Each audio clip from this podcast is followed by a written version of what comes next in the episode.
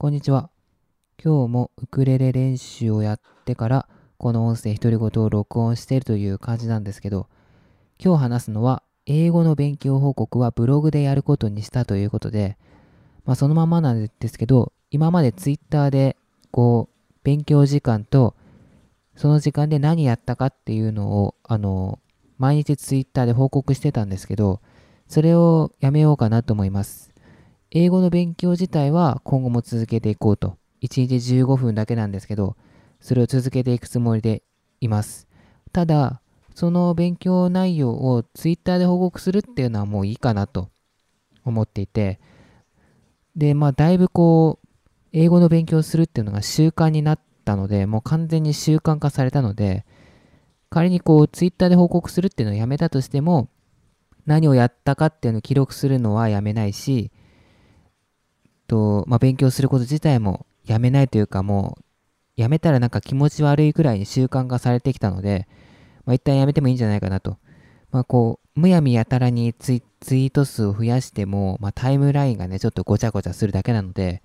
まあ、ここで一旦英語の勉強報告に関しては、ブログで100時間ごとに報告していきたいなと思います。個人的にメモ、メモアプリには、今日何やったかっていうのを1日単位で記録していくんですけど、公の場というか、この情報発信としては、ブログで100時間ごとにまとめて公開していけたらなと思います。で、何やったかっていうのと、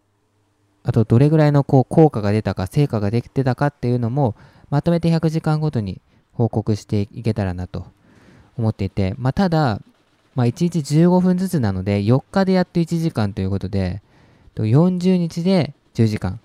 400日で100時間という、かなりのスローペースなので、まあ、100時間に達するまでに、まあね、相当日数1年以上かかってしまうんですけど、まあ、それでも、まあ、ツイッターで、毎日ね、それをツイートする意味があるのかっていうと、そうではないと思うので、その勉強報告、勉強内容を、と勉強時間を、まあ、ツイッターで報告することにそこまで意味を感じなくなってきたので、うん、まあ振り返るのは100時間に1回ぐらいでいいんじゃないかなっていうふうに思ってます。ウクレレに関しては、もう毎日動画上げることを続けていきたいなと思うんですけど、英語に関しては、うん、それでいこうかなと思っております。またこう別の形で、なんだろう、シリに話してみて、シリに話して自分の発音を確認してみた動画とか、そういったことに関してはイレギュラーで上げることはあっても、毎日、毎日今日は15分勉強した。で、累計勉強時間これくらいです。で、これを勉強しましたっていうツイートに関しては引退します。ブログで、ブログでまとめます。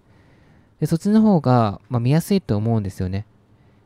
1日15分のやつを毎日投稿したところで、こう、遡るのが、もう、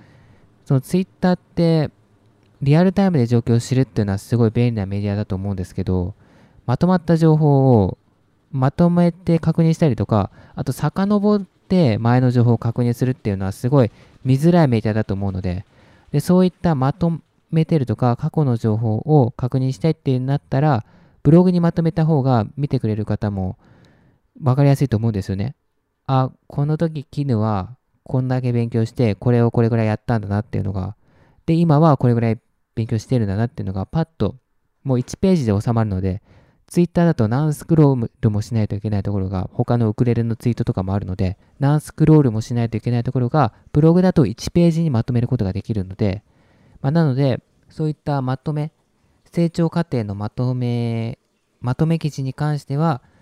ブログの方が、ま、見やすいし、まとめる側にとっても、見る側にとっても、まあいいんじゃないかなということで、そういう形でやっていきたいなと思います。ということで、今回はこれで終わります。最後までお聴きいただきありがとうございました。それでは、この辺で。